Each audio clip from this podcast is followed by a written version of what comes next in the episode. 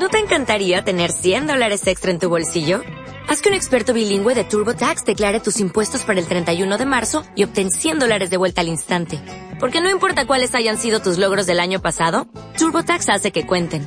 Obtén 100 dólares de vuelta y tus impuestos con 100% de precisión. Solo con Intuit TurboTax. Debes declarar para el 31 de marzo. Crédito solo aplicable al costo de la presentación federal con TurboTax Full Service. Oferta sujeta a cambios o cancelación en cualquier momento.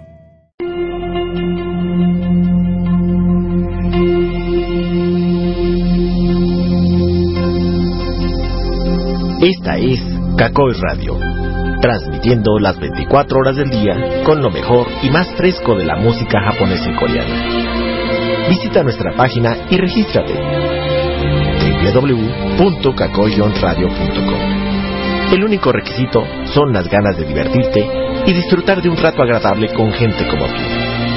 Vamos, ponte cómodo y refrescate con los programas de nuestros locutores. Solo por Kakoi Radio la frescura de tu música. ¿Listo para la cuenta regresiva?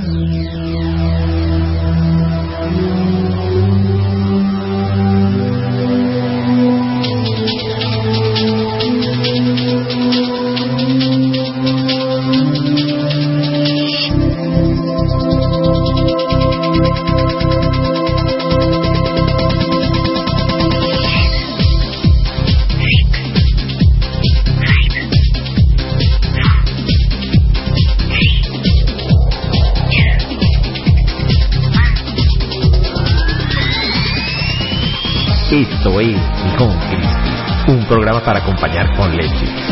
Dos horas con la mejor música de anime e información del país del sol naciente. Ponte cómodo y prepárate para disfrutar de las dos horas más light y energéticas de internet.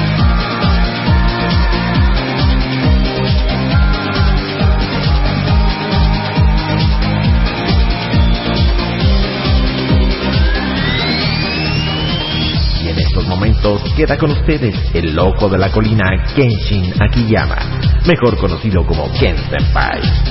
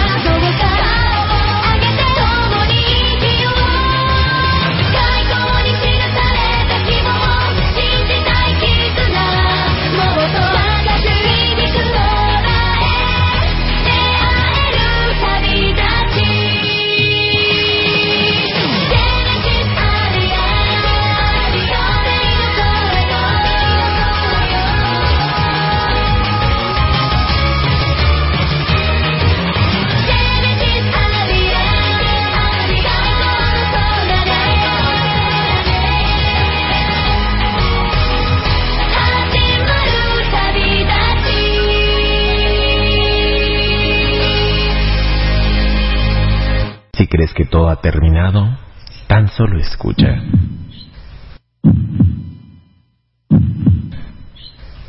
Abre los ojos y respira profundo.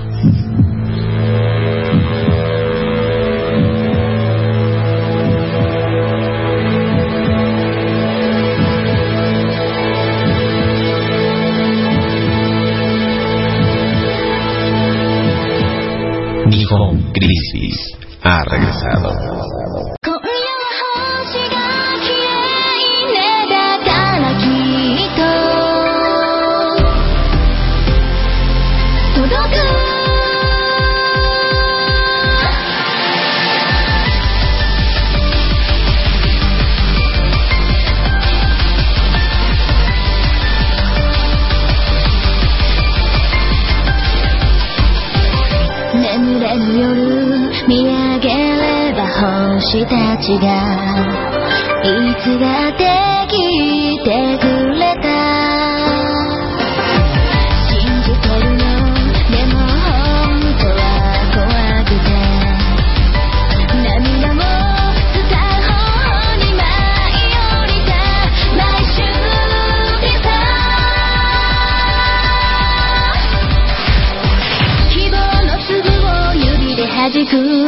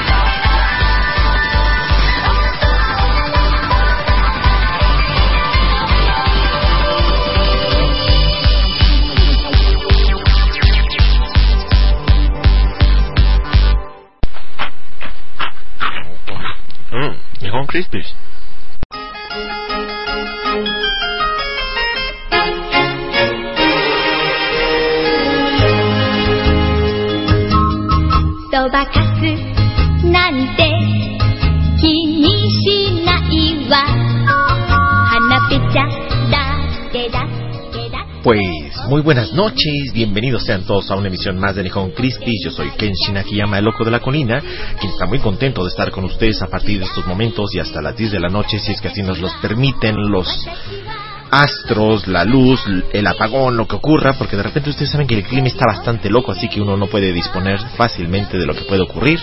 Así que mientras tengamos un poco de vida y no nos tire el sistema, porque como ustedes saben, este sistema nos tira cada ratito, es casi casi como un potrillo recién nacido que no nos deja ni montarlo, pero bueno, ya estamos aquí. Y como les habíamos prometido, este vamos, vamos a tener este programa en particular donde vamos a platicar de producciones de anime que son dignas de, de, rescatarse, de volver a ser vistas. Y este es el motivo por el cual tenemos de fondo a una de las chicas más famosas del mundo de la animación japonesa. Me refiero a Candy White de la serie Candy Candy. ¿Y quién no se acuerda de esta serie? Realmente quien se jacta de ser aficionado a la animación japonesa en algún momento de su vida pudo o debió haber visto, a Candy White por lo pronto, su servidor creció viendo a Candy Candy. En otras palabras, recuerdo mucho que fue en la década de los ochentas cuando finalmente llega este personaje, a pesar de que es un personaje que fue producido durante la década de los setentas y tiene todo el estereotipo de la animación tipo shoujo para chicas de la década de los setentas. ¿Quién diría que una serie como Candy Candy junto con otras series como podrían ser Heidi y como puede ser Astro Boy abrirían las puertas del mundo de la animación japonesa a nivel internacional? Hoy en día se, se les considera a estas producciones como anime de culto y esa es la razón por la cual nosotros decidimos abrir un pequeño espacio y hablar un poquito de estas producciones especiales que bien son dignas de ser llamadas anime de culto. Los dejo tantito, disfruten esta melodía antes de que se acabe para que de verdad disfruten y recuerden esa infancia o esa juventud al lado de Candy White.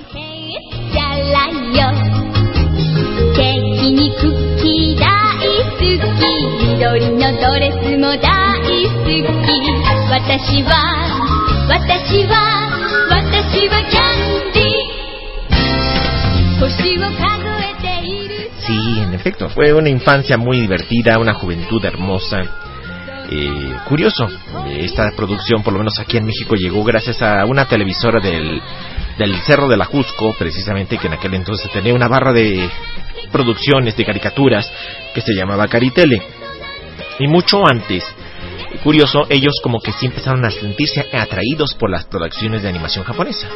De hecho, lo crearon, ¿no? La el primer canal de televisión aquí en México que comenzó a transmitir animación japonesa en el año de 1978 y eso me, acuerdo perfectamente porque yo tenía 7 años de edad.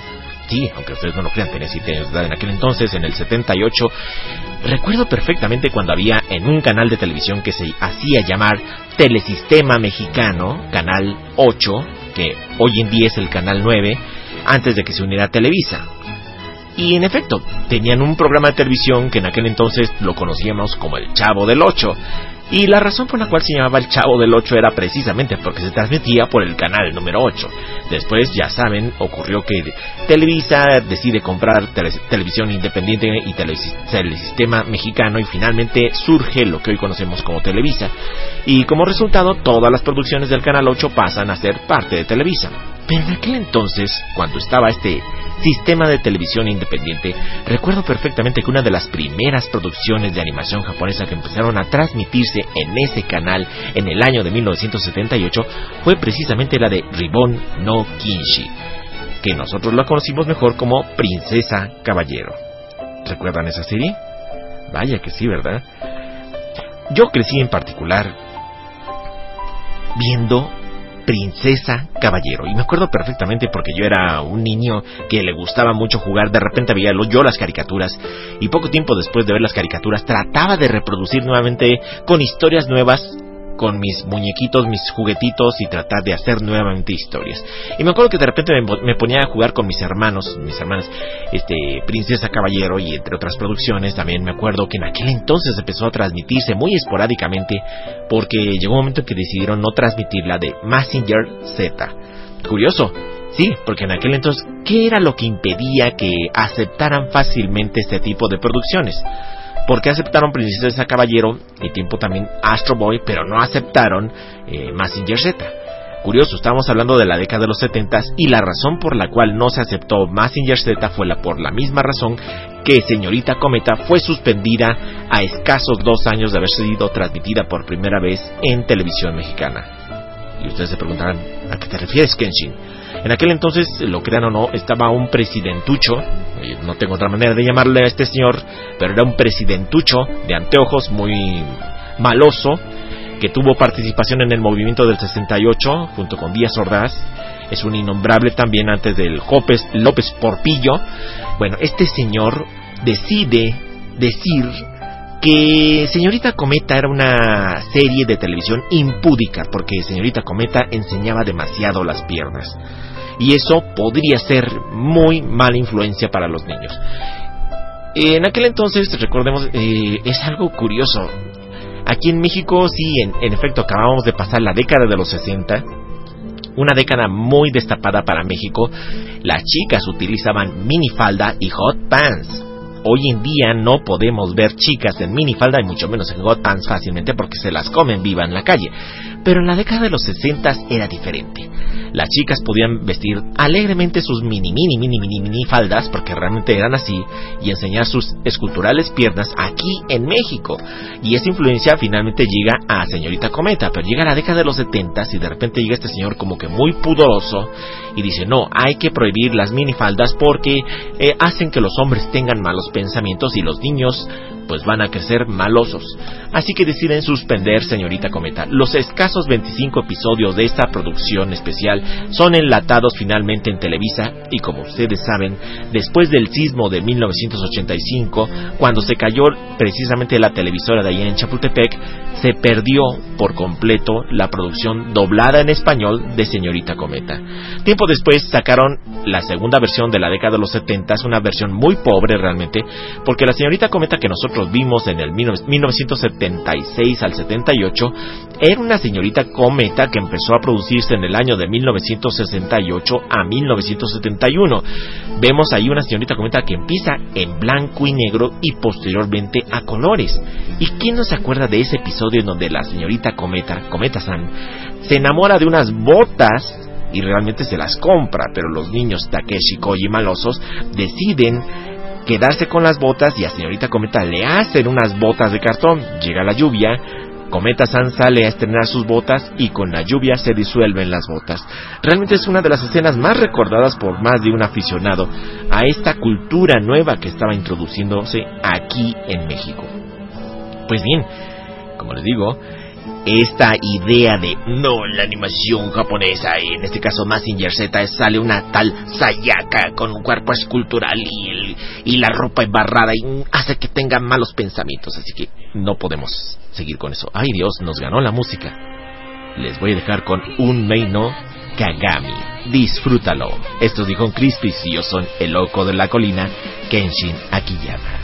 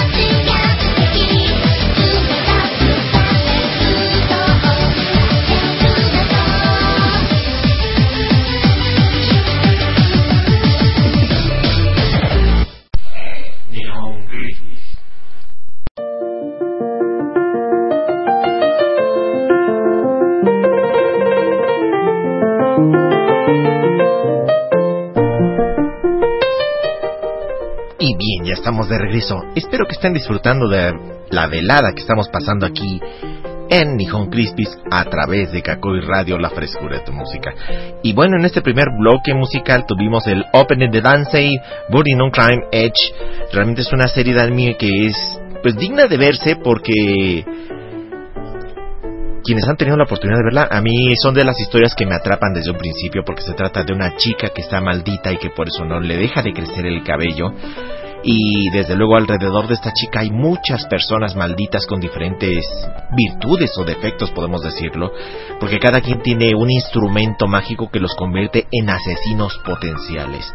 Y resulta que existe una leyenda que dice que quien llegue a matar a esta princesa maldita eh, podrá pedir un deseo. Entonces bajo esa idea es curioso, pero empieza a tornarse una historia bastante interesante. Y posteriormente tuvimos, ay, como me encanta a mí la música rave, este, Candy Rave, a mí me encanta el Candy Rave, me pongo, me paro, logro y empiezo a mover las lonjas, porque de verdad me gusta mucho. Tuvimos el, el segundo ending, que eso es otra cosa que también me gustaría platicar con ustedes, como que de repente la animación japonesa trata de explotar al más máximo eh, tanta creatividad. Es curioso, hay mucha música, muchas producciones musicales dentro de la animación japonesa. Así que para aprovechar todas estas producciones, pues a veces hay series de animación japonesa eh, que tienen hasta cuatro o cinco endings en una misma temporada. En este caso, estoy hablando de la serie Hayore Nyaruko-san. ¿Alguien vio esta serie por primera vez? La de Nyaruko-san, ¿recuerdan esta chica? Que en realidad trata precisamente de uno de los personajes más famosos del autor del terror, eh, Howard Phillips Lovecraft.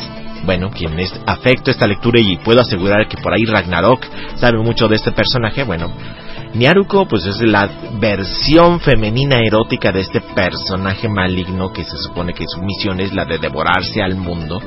Bueno, aquí lo vemos en una presentación muy diferente y lo curioso es que pasan muchas versiones. Tienen esta serie tiene tres endings, cuatro endings de hecho tiene. De cada personaje canta su respectivo ending. Pues bien, ya estamos aquí de regreso y de verdad estoy viendo que muchos están muy contentos con respecto a lo que estamos hablando precisamente ahorita. Y muchos me preguntan, oye, Kenshin, ¿y por qué estás hablando ahorita de series antiguas? En efecto, son muy buenas. Hay quienes recuerdan, por ejemplo, Sandy Bell, que yo me acuerdo perfectamente que fue uno de los personajes que a mí me influyó, me influyó mucho para que yo me decidiera convertirme en periodista. Y bueno, así sucesivamente cada quien recuerda con cariño alguna producción de anime en particular, sobre todo los que somos aficionados, porque hay un, tal vez un personaje, algún episodio, alguna situación que nos hicieron tomar la idea de decir, eso es lo que quiero ser, eso es lo que me gustaría ser. Y bueno, no siempre pasa, hoy en día sabemos que desafortunadamente dentro de la animación japonesa, eh, pues desafortunadamente hay mucha persona que se vuelve muy fanática y retoma las cosas malas y las deforma mucho. Aquí la idea es aprovechar lo bueno. Por ejemplo, aquí Garuge Reila me está comentando que de esta de Danza y Bonnie No Crime Edge eh, le parece muy buena serie, yo también estoy de acuerdo contigo, pero eh, lástima que le hace falta muy poco para que termine esta serie. Y créeme, ¿cuál es la razón por la cual están haciendo producciones tan cortas? Primero, como les había comentado en programas anteriores, la situación económica en Japón está haciendo que los, japoneses, los japoneses perdón, no arriesguen mucho capital en producciones. De ahí deciden por eso manejar en temporadas primavera, verano, otoño, invierno, y cada temporada en promedio tiene de 12 a 13 episodios. ¿Qué permite esto? Que el japonés pueda darse una idea de realmente si una producción puede ser buena o no. Y es que resulta que dentro de los estrenos que actualmente se están dando en la animación japonesa, que ustedes pueden darse cuenta que en promedio se estrenan de 30 a 35 series diferentes, de las cuales nosotros nada más nos llega un fragmentito de todas las producciones que se estrenan por temporada. Algunas buenas, otras malas y otras pésimas.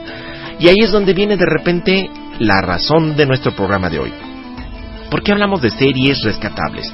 Porque resulta que hoy en día los productores de animación japonesa como que empezaron a voltear la mirada hacia atrás y dijeron, creo que hacíamos bien las cosas antes.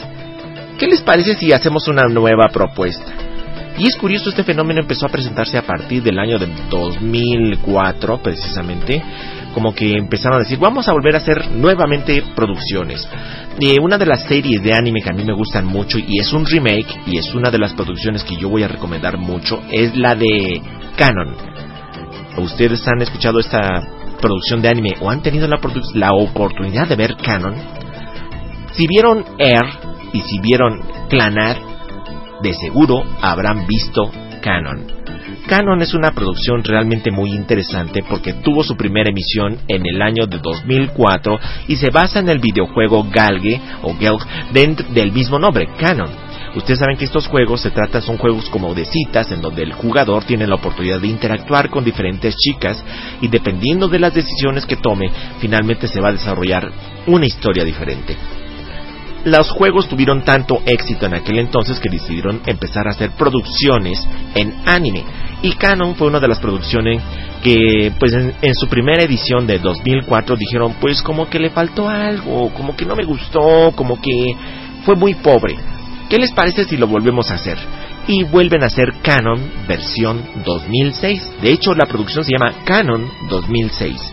Si, vienen, si quieren ver una buena producción, de la cual tengan que agarrarse una cajita de Kleenex y el oso de peluche por si no tienen novio o novia, vean Canon, porque de verdad se manejan los diferentes arcos, que así como le dicen los españoles, vamos los arcos, que son las historias diferentes de cada personaje, porque resulta que el personaje principal interactúa con cada chica, y con cada chica tiene una historia diferente.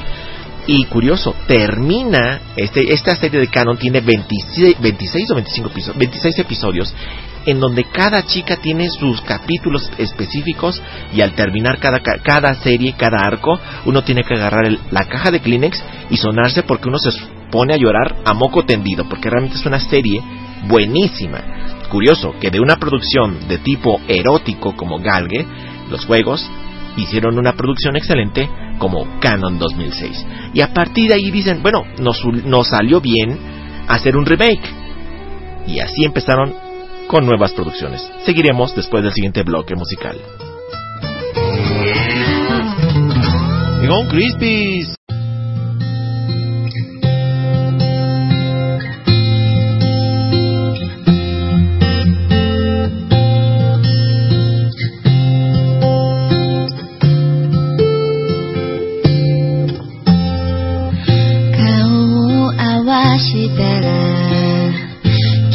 してばかり。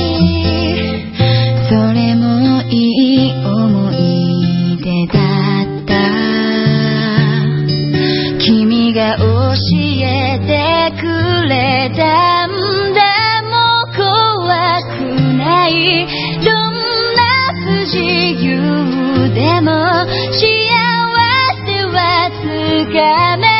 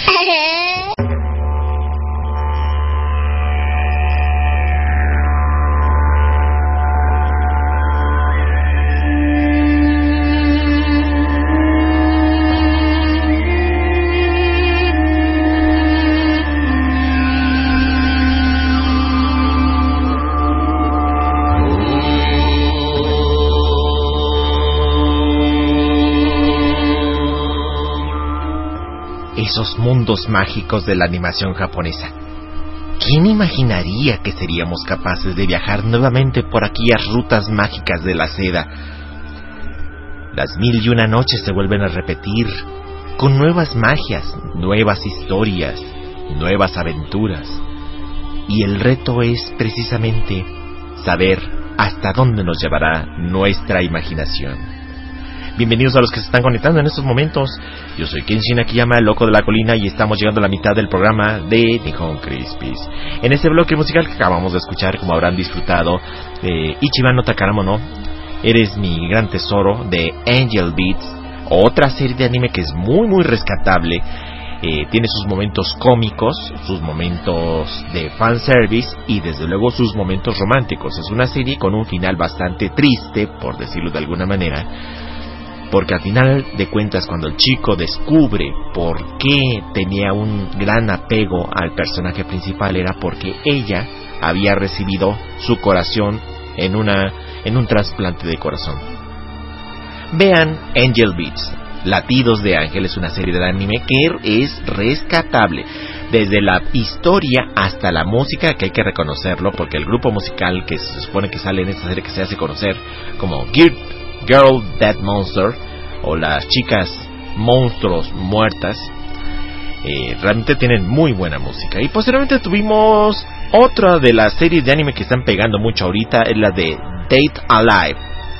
Eh, y que precisamente como les digo están teniendo de hasta tres ending. Escuchamos el tercer ending de esta serie donde precisamente una de las tres chicas que salen en la serie canta su propio ending y aquí nuevamente nos preguntamos, bueno, ¿qué está pasando con la animación japonesa? Así como hay producciones muy pobres, también hay producciones muy buenas, como Dead Alive, que aunque la historia parece trillada en realidad, porque se trata de la clásica historia de tipo harem en donde el chico resulta que tiene que interactuar con varias chicas, y no solo eso, sino que se supone que la que es hermana menor del personaje principal en realidad lo metan en problemas y decide salvar al mundo de un grupo de chicas que se les conoce como espíritus y que destruyen al mundo cada vez que vienen a este planeta.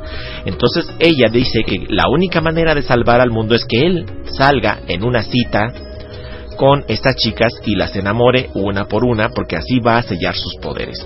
Algo verdaderamente al trillado, por decirlo si nos vamos a las historias de Arem y a las historias de tipo Galg, pero también es un poco interesante porque tiene sus momentos divertidos, sus momentos moe, que es lo que también a mí me gusta mucho el moe. Y, y, entonces es otra serie que podría ser recomendable de las que están produciéndose en estos momentos. Y pues bien, aquí nos están compartiendo precisamente Yuri. Dice, yo recuerdo a principios de los ochentas cuando en el canal 8 era el canal cultural de cierta cadena de televisión ponían eh, a eso de las 2 de la tarde muchas series de anime basadas en clásicos de la literatura infantil y juvenil como Tom Sawyer, así es, de Mark Twain, Corazón Diario de un Niño, sí.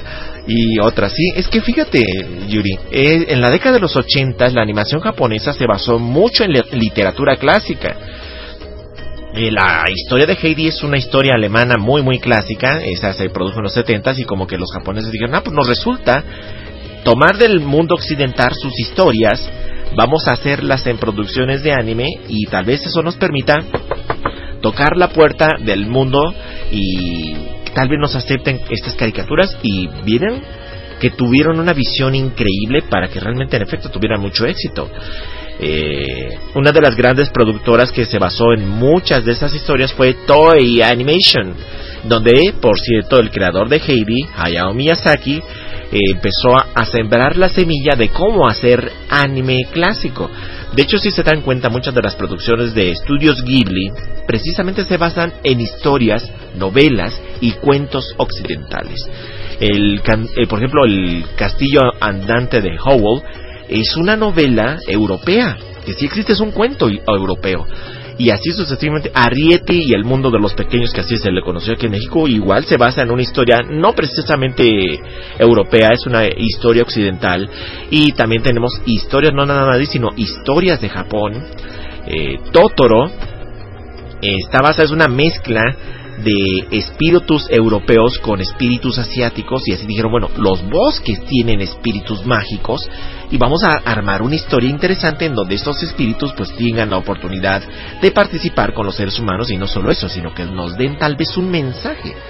De ahí, eh, fíjense, ahí viene el, algo muy interesante con respecto, porque hay grupos que dicen que la animación japonesa genera valores o te da valores. Y hay otros grupos que dicen que no, que la animación japonesa este, deforma valores y crea perversiones.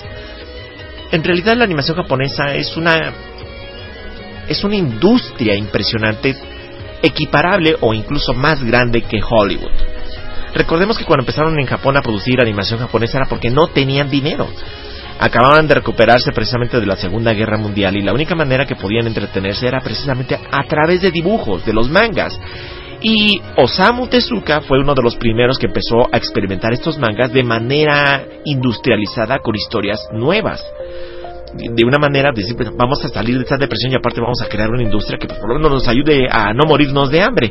¿Y quién iba a imaginar que hacer caricaturitas por decirlo entre comillas, hacer caricaturitas, iba a ayudar a Japón a tener su proceso de milagro japonés en parte, porque es un todo, no es nada más el hecho que haya mandado a Japón a estudiar a muchos japoneses alrededor del mundo y adquirir cultura occidental y llevarla a Japón.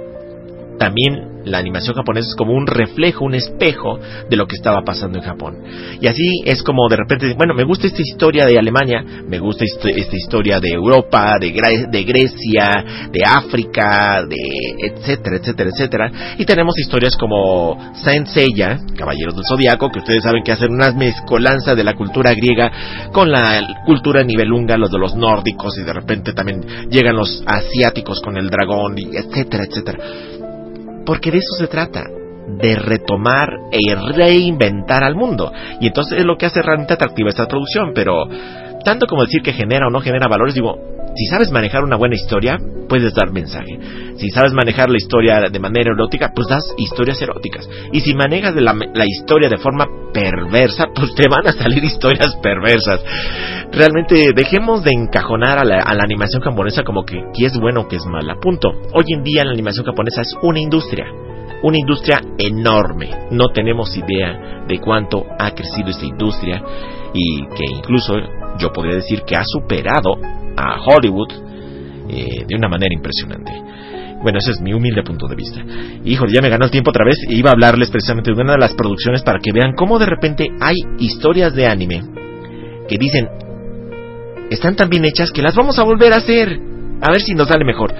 Porque como que les digo, los como que se les secó un poquito el seso de repente decir, ya nos tenemos historias nuevas hay que retomar fórmulas antiguas y una de esas historias que me gustaría compartir con ustedes es la... Eh, déjenme ver cuál es. Bueno, ahorita les digo, regresando después de este bloque.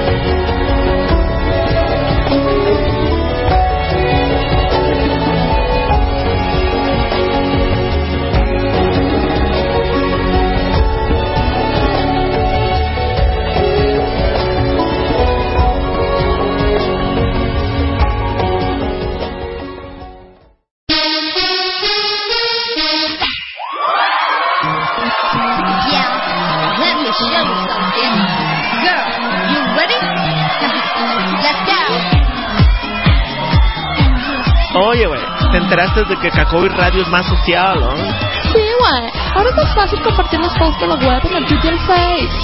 Sí, son la pura onda, güey. Déjale hablo a mi daddy para que me compre Cacoy, güey.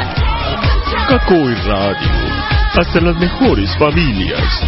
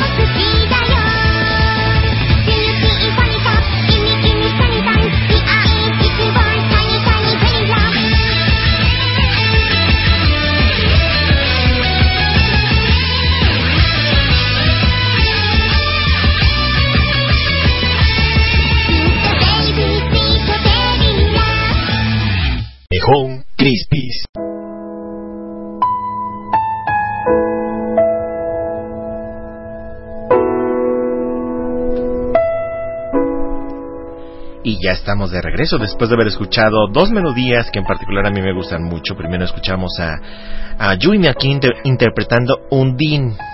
Y es una de las series de anime que no me he cansado de recomendar, que se llama Aria.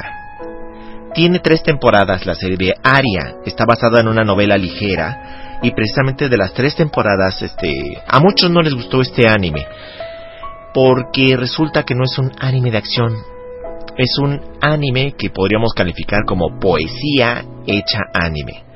Aria, que en sus tres temporadas es conocida como Aria de Animation, Aria de Natural y Aria de Organization, es una serie que realmente invita a la gente a soñar, te lleva a un mundo mágico del futuro.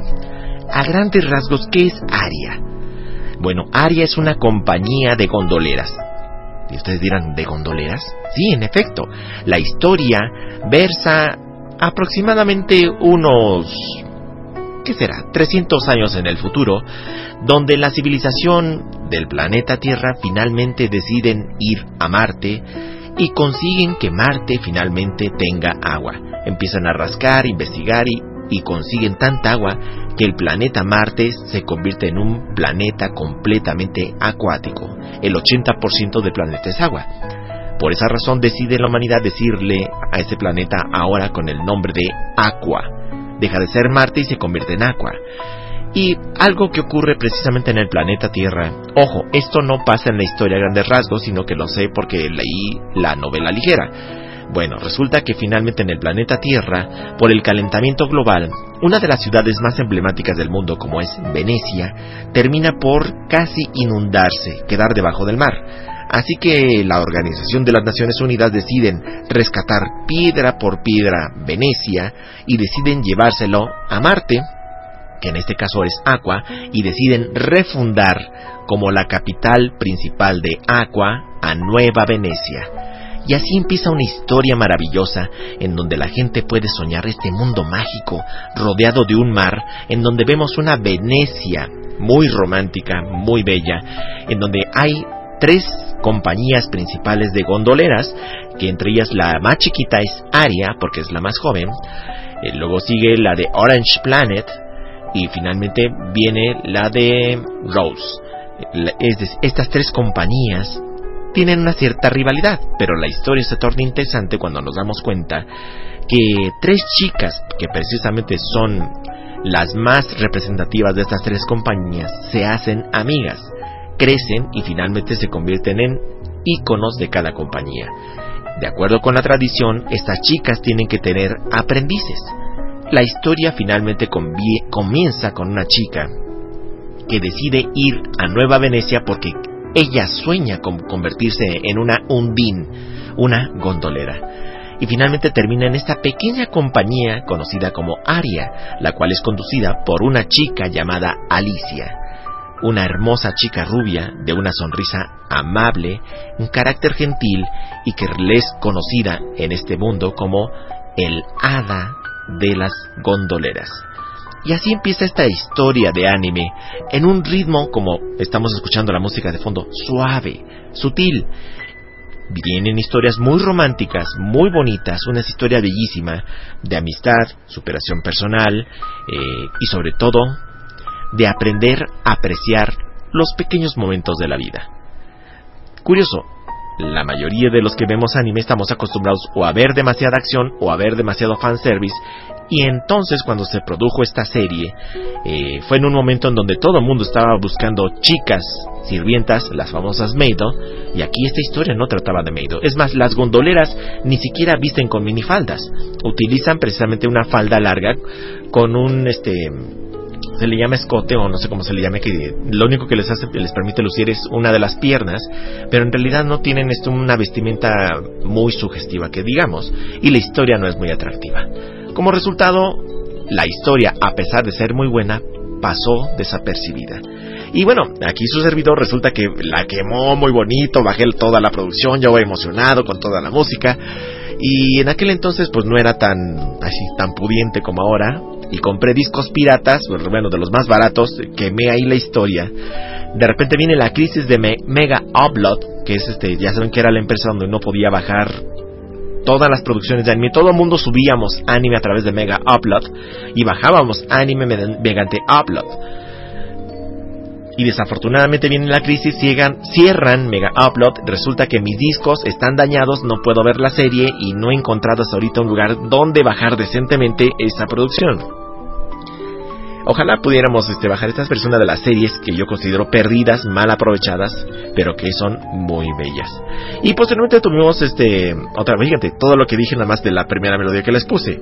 Y después tuve el ending de esta serie de anime conocida como El príncipe pervertido y el gato de piedra que no sonríe. En pocas palabras, Hentai Oji to Warabanai Neko. Es una serie de anime muy divertida, eh, me gustó mucho más el manga, es una historia muy interesante.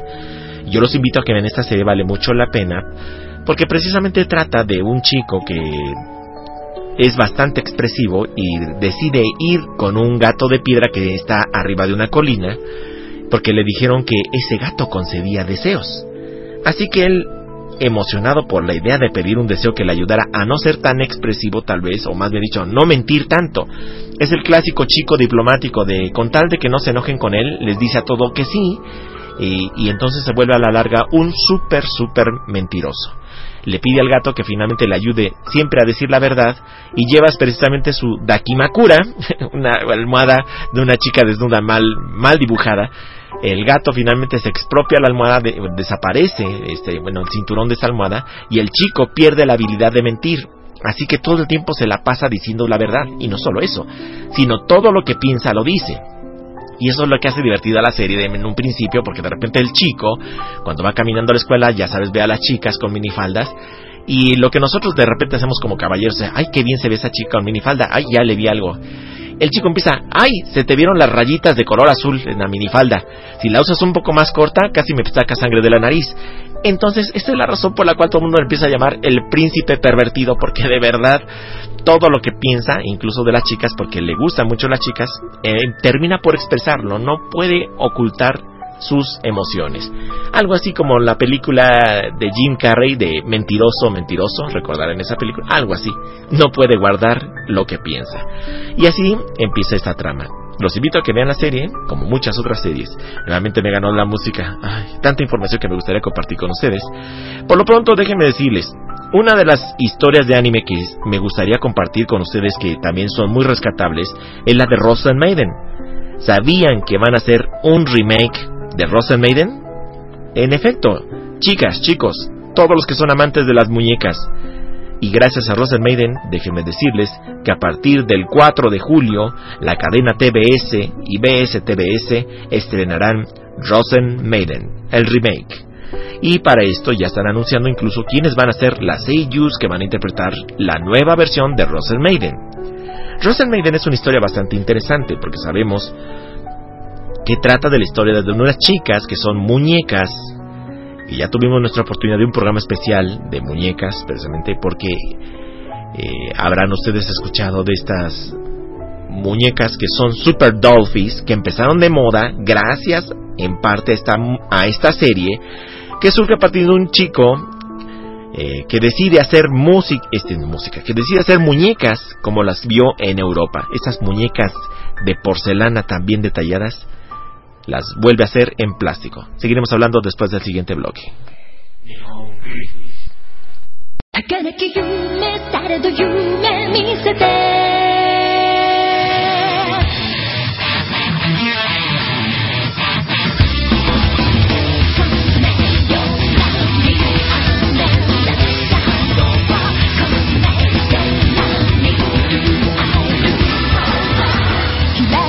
命の腹あがぶわずく乱された一人の未来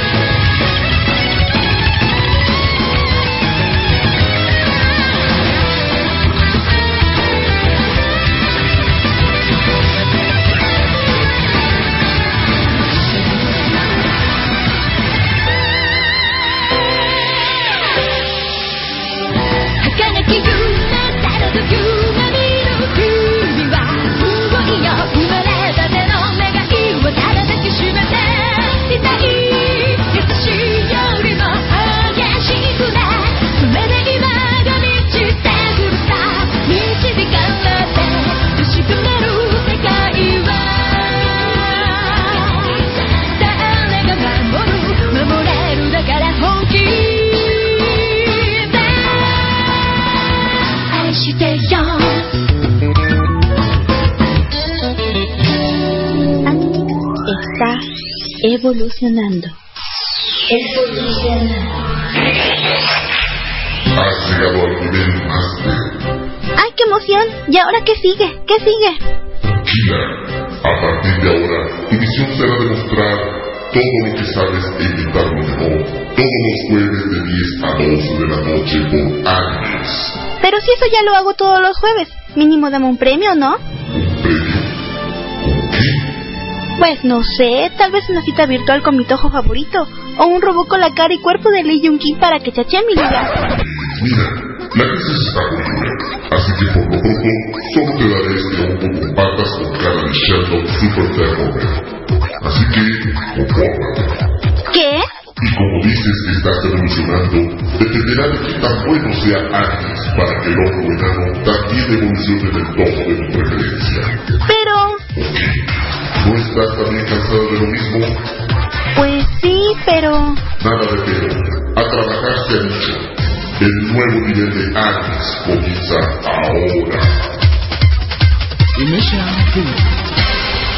Santa cachucha, ¿y ahora qué hago con el enano este? Pues si me haces piojito, yo puedo enseñarte otras cositas. Saca la mano de ahí. Caco y radio, la frescura de tu música.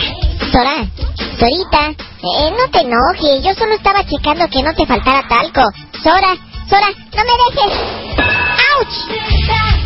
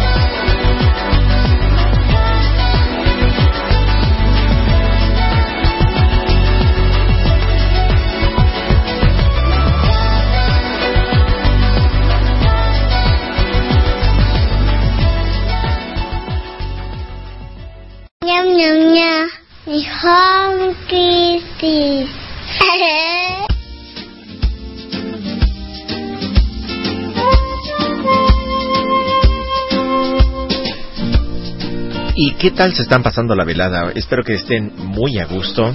Pero ¿qué creen? Se Nos está ganando el tiempo, es increíble. Yo creo que si siguen así las cosas voy a tener que volver a disponer de tres horas para el programa porque de verdad que se me acaba el tiempo y me quedo con mucha información que no les doy. Híjole. Voy a consultarlo con la almohada a ver si vuelvo nuevamente a Nihon Crispis tres horas. Pero déjenme tomo aire porque de verdad tres horas es maratónico. Recuerdo perfectamente cuando empecé con espacio Botaku. Empezaba con tres melodías y cinco minutos de intervención. Durante dos horas se me hacía mucho.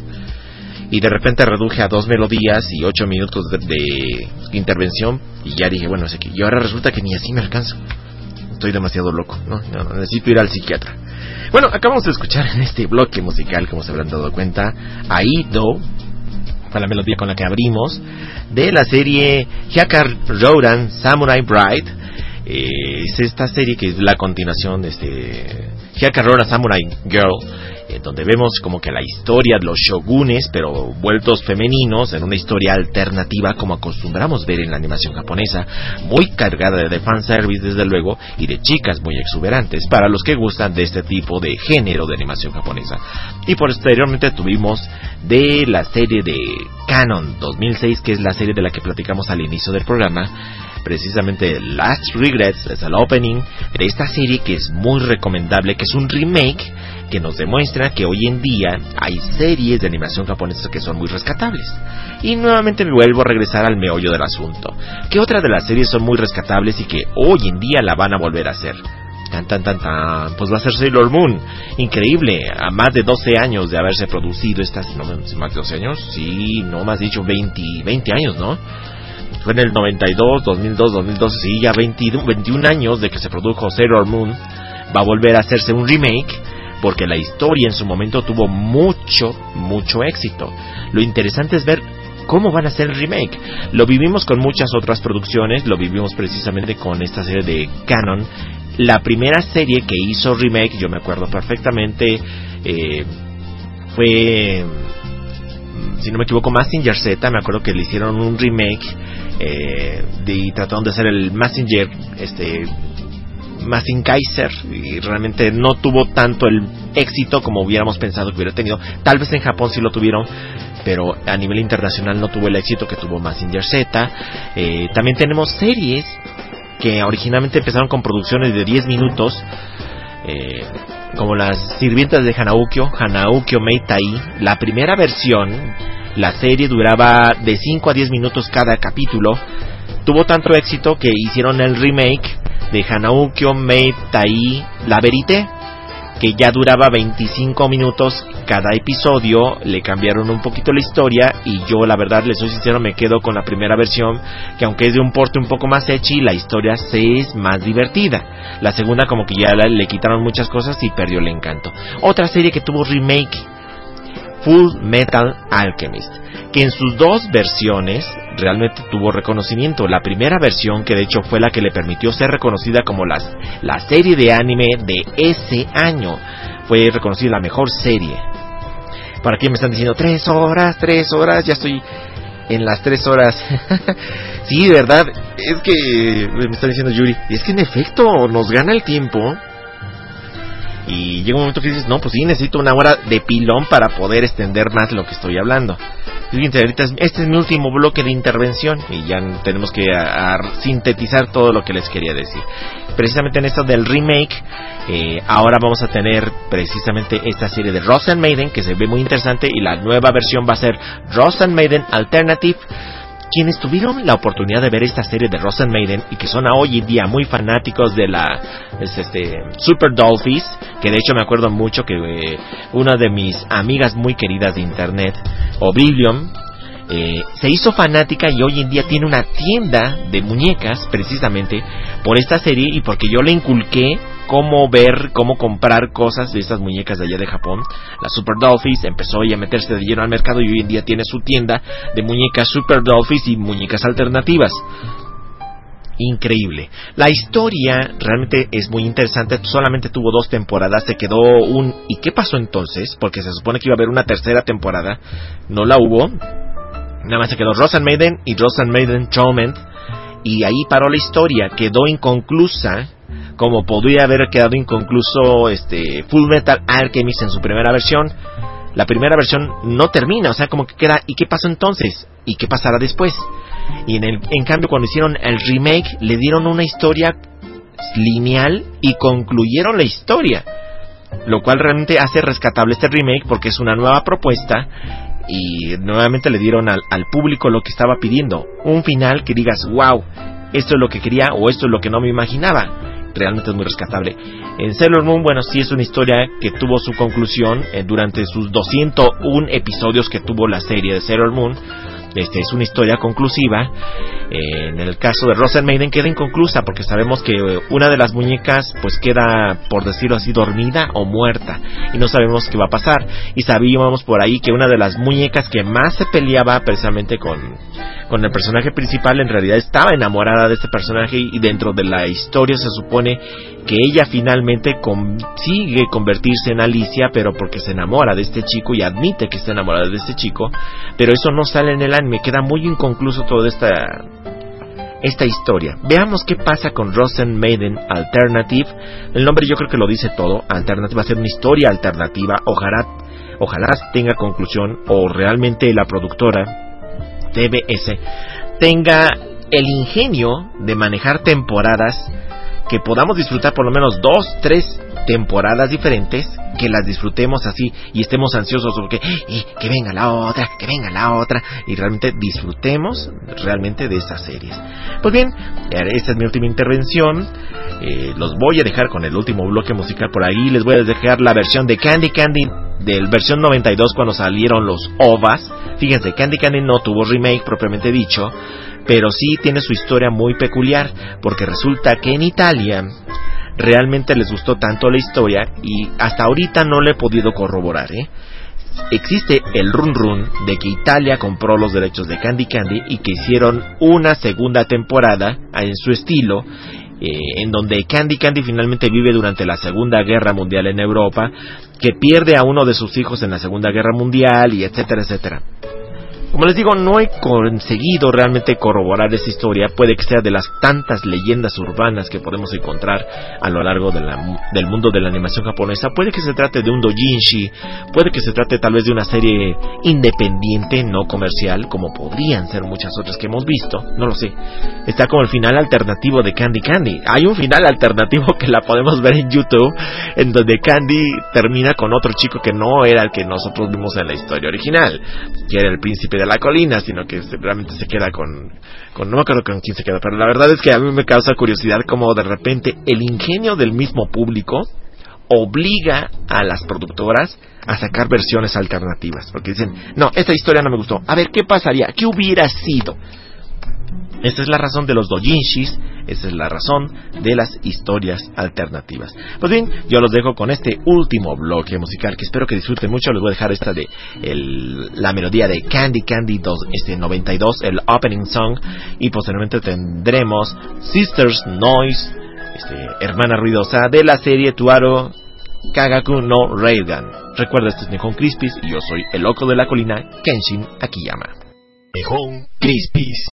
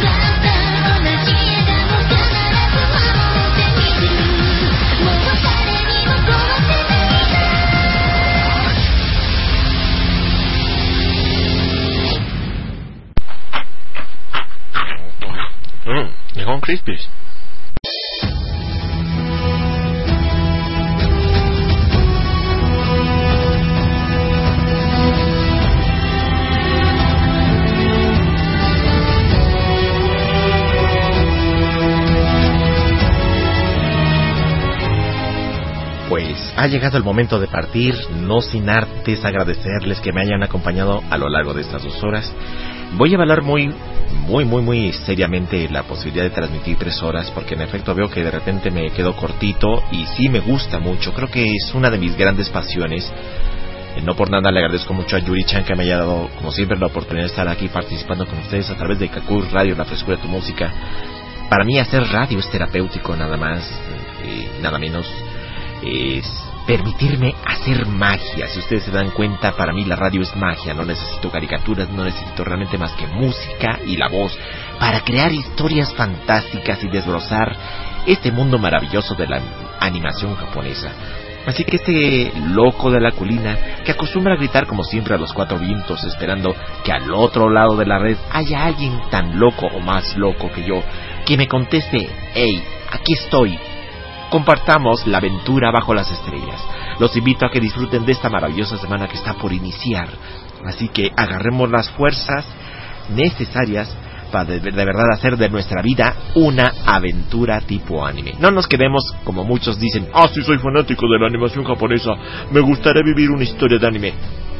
Si te gustaría vivir una historia de anime, entonces haz una historia de anime. Haz de tu vida una aventura, porque la vida es una verdadera aventura.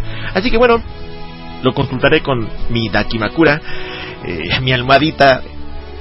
¿Haré dos horas? ¿Haré tres horas? Ya se los compartiré con ustedes. Por lo pronto, nuevamente, muchas gracias por acompañarme. Los dejo. Disfruten, como siempre, de los programas en vivo de Kakoi Radio, La Frescura de tu Música. Comenzamos desde los jueves con Sora, Animix. Los viernes ya tenemos a Nicolai Lama. Eh, ay, ¿qué horario tienes, Nicolai? ¿De 8 a 10 o de 10 a 12? Hey, bueno, estén al pendiente. A ese horario me falla un poquito porque apenas acaba de regresar Nicolai Lama. Tenemos también los sábados a Yuri Chan y los domingos este loco que, como siempre, grita, grita y grita y no se cansa. Como siempre me despido enviándoles un cordial saludo desde el otro lado de las estrellas. Hasta pronto.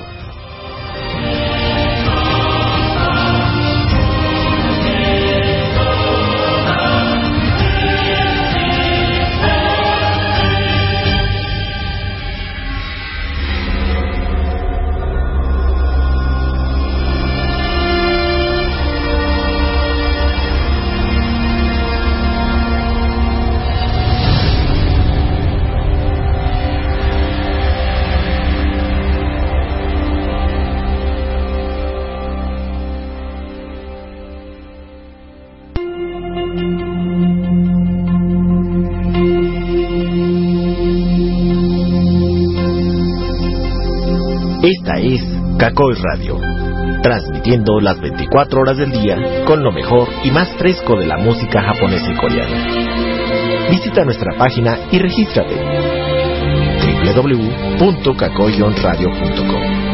El único requisito son las ganas de divertirte y disfrutar de un rato agradable con gente como tú. Vamos, ponte cómodo y refrescate con los programas de nuestros locutores. Solo por Kakoi Radio, la frescura de tu música.